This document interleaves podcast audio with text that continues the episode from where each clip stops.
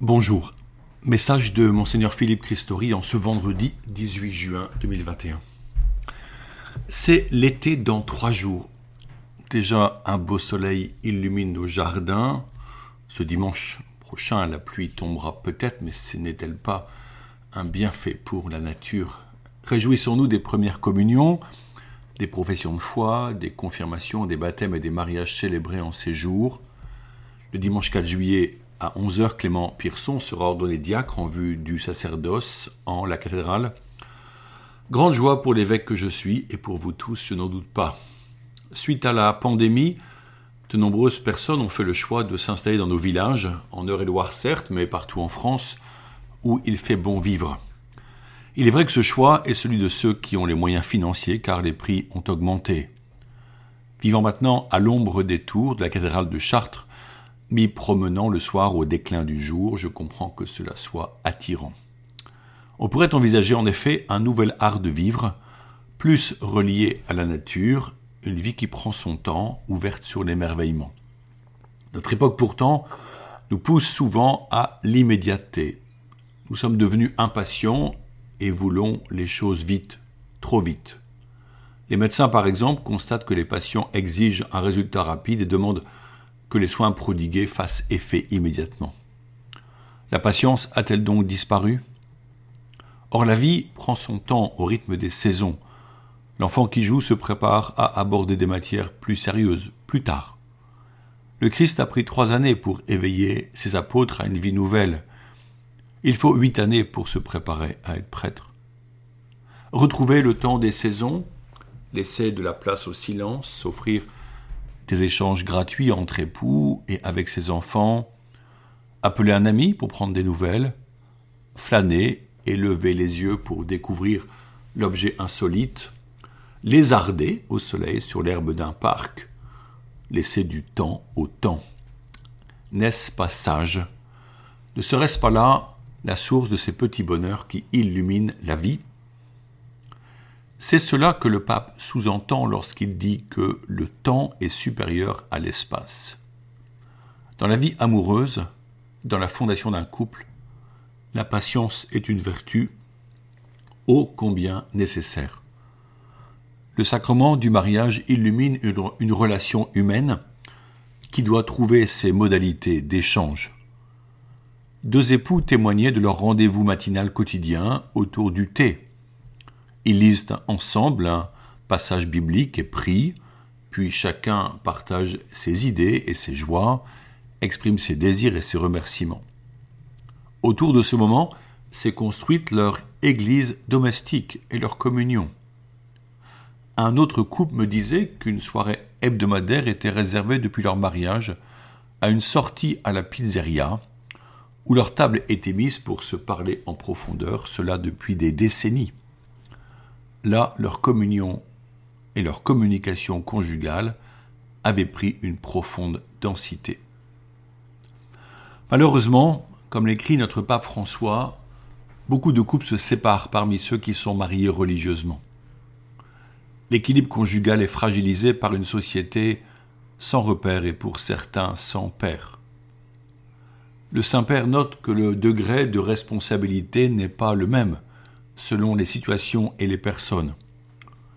Des personnes voient leur conjoint quitter la maison sans prévenir. D'autres refusent l'aide qui est disponible et s'enferment dans un mutisme qui déconstruit la relation. La violence peut advenir jusqu'à la confrontation et parfois même le crime. Les enfants souffrent toujours, même s'ils s'organisent avec la vie imposée par la rupture des parents. Comment prévenir ces drames? C'est la question pastorale qui nous habite. Comment accompagner les couples vers le mariage et quelle sera la suite? Mais aussi comment proposer aux adolescents dès 14 ans une découverte du mariage pour qu'ils aient des repères en vue d'un mariage que certains disent désirer dans leur lettre de confirmation? Comment les aider à se réserver pour un bel amour et ne pas succomber aux amourettes sans avenir, mais si blessantes du collège ou du lycée? Quand il y a une nouvelle union après un divorce, le pape demande un accueil véritable de la part de nos communautés chrétiennes. Il propose un cheminement soutenu par l'écoute et le service vécu ensemble. Il s'agit d'intégrer tout le monde, dit-il, pour que chacun se sente l'objet d'une miséricorde imméritée, inconditionnelle et gratuite. Les pères du synode sur la famille ont atteint un consensus, dit le Saint-Père. Je le cite. Dans l'optique d'une approche pastorale envers les personnes qui ont contracté un mariage civil, qui sont divorcées et remariées, ou qui vivent simplement en concubinage, il revient à l'Église de leur révéler la divine pédagogie de la grâce dans leur vie et de les aider à parvenir à la plénitude du plan de Dieu sur eux, toujours possible avec la force de l'Esprit Saint. Au numéro 297. C'est ainsi qu'il est possible de vivre en situation dite irrégulière et être en état de grâce car la grâce, c'est l'œuvre de l'Esprit Saint dans un cœur qui se laisse transfigurer par la parole en la mettant en pratique autant que possible dans l'état où la personne vit. Les pasteurs et les laïcs qui accompagnent ces personnes doivent discerner avec soin ce qui est bon et fécond, avec ce qui peut être ôté pour rechercher un plus grand ajustement à la volonté divine, même, lorsque la situation conjugale ne peut être changée. Membres vivants de l'Église, ces couples en nouvelle union pourront apporter leur expérience pour aider des fiancés à s'engager avec sérieux vers le mariage. Ils seront témoins par leur présence humble de la foi mise en Dieu qui ne s'éloigne pas d'eux. Ils encourageront les autres chrétiens à se fier à l'Église, le Christ est la tête, pour vivre de la parole. Ils connaissent parfois mieux que d'autres la souffrance de la séparation. Le pape propose des balises pour avancer. Citons-le. Dans ce processus, il sera utile de faire un examen de conscience grâce à des moments de réflexion et de repentir. Les divorcés remariés devraient se demander comment ils se sont comportés envers leurs enfants quand l'union conjugale est entrée en crise. S'il y a eu des tentatives de réconciliation, quelle est la situation du partenaire abandonné? Quelles conséquences a la nouvelle relation sur le reste de la famille et sur la communauté des fidèles? Quel exemple elle offre aux jeunes qui doivent se préparer au mariage? Au numéro 300. Il ajoute encore Ce discernement ne pourrait jamais s'exonérer des exigences de vérité et de charité de l'Évangile proposées par l'Église. Pour qu'il en soit ainsi, il faut garantir les conditions nécessaires d'humilité, de discrétion, d'amour de l'Église et de son enseignement, dans la recherche sincère de la volonté de Dieu et avec le désir de parvenir à y répondre de façon plus parfaite. Ici, nous lisons sous la plume du Saint-Père que les situations de vie sont fort différentes, et bien qu'irrégulières, il y a des circonstances atténuantes, des limites, des conditions concrètes qui empêchent d'agir différemment. La responsabilité de nos actes varie en fonction de facteurs sociaux ou psychiques, parfois indépendants de soi. Aussi les pasteurs et les laïcs accompagnateurs de ces personnes sont appelés à un discernement pastoral encourageant une maturation progressive à la lumière de l'Évangile. Cette attitude apporte espérance et désir de se soumettre à la loi divine, même si le chemin est lent à parcourir. Ces fidèles ne sont pas privés de la grâce sanctifiante, celle qui les soutient pour s'accorder dans leur relation à Dieu. Relisant saint Thomas d'Aquin, le pape affirme que, je le cite, les normes présentent un bien qu'on ne doit jamais ignorer ni négliger, mais dans leur formulation, elles ne peuvent pas embrasser dans l'absolu toutes les situations particulières. Au numéro 304. La loi naturelle n'est pas un ensemble de règles morales, mais une source d'inspiration. Tout ce contenu peut apparaître ardu, mais il est heureux de voir comment le pape est conscient que chaque situation diffère et que tous sont appelés à marcher dans l'Église à la suite du Christ. Dans une situation objective de péché, dit encore le pape, je le cite, il est possible que l'on puisse vivre dans la grâce de Dieu, qu'on puisse aimer et qu'on puisse également grandir dans la vie de la grâce et dans la charité, en recevant à cet effet l'aide de l'Église, au numéro 305.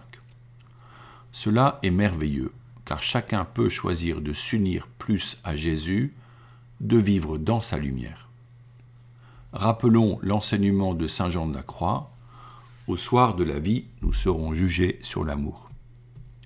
Toute œuvre de charité éteint la flamme du péché.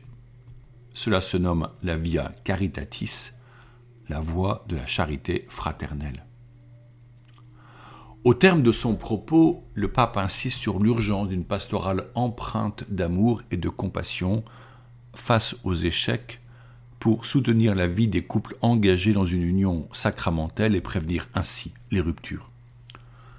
Cela signifie que les couples demeureront ensemble avec l'aide de bons amis, d'experts en vie conjugale, dans l'Église où ils trouveront l'écoute, le pardon et la force des sacrements. Chaque vie présente des fragilités que nous masquons parfois par orgueil. Pourtant, dans ces failles, la lumière de l'Esprit peut opérer de grandes choses. Il faut beaucoup d'humilité pour se faire aider.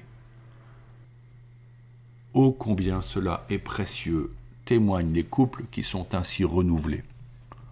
La pastorale des fiançailles, la préparation au mariage et le suivi des jeunes couples ont comme but l'union au Christ qui rapproche les conjoints. Dans nos paroisses, soyons innovants pour proposer des moments de partage et de prière, des retraites spirituelles, autant d'étapes nécessaires sur le chemin de la foi. Dans notre diocèse, une journée a rassemblé 40 époux et épouses pour commencer un réseau d'entraide et de formation à la vie conjugale. Un couple envoyant un message disant Mille merci pour cette superbe journée, bien trop courte pour tout ce qu'on aurait aimé apprendre et partager. Un grand merci tant cela éclaire nos, nos convictions et donne des mots à ceux qui nous habitent. Nous repartons motivés, enthousiastes, remplis du feu de l'esprit en fait. Pour ce projet, si vous êtes en couple, devenez un couple missionnaire et faites-vous connaître. Marie et Basile, responsables de la mission auprès des couples et des familles, vous contacteront. Prions ce jour encore la Vierge Marie pour tous les jeunes gens qui choisissent de se marier et les couples qui fondent leur communion dans la foi en Jésus-Christ. Sainte Marie, Mère de Dieu, gardez-moi un cœur d'enfant pur et transparent comme une source. Obtenez-moi un cœur simple qui ne savoure pas les tristesses, un cœur magnifique à se donner, tendre à la compassion, un cœur fidèle et généreux qui n'oublie aucun bien et ne tienne rancune d'aucun mal. Faites-moi un cœur doux et humble, aimant sans demander de retour, joyeux de s'effacer dans un autre cœur devant votre divin Fils. Un cœur grand et indomptable qu'aucune ingratitude ne ferme, qu'aucune indifférence ne lasse. Un cours tourmenté de la gloire de Jésus-Christ, blessé de son amour et dont la plaie ne guérisse qu'au ciel. Amen.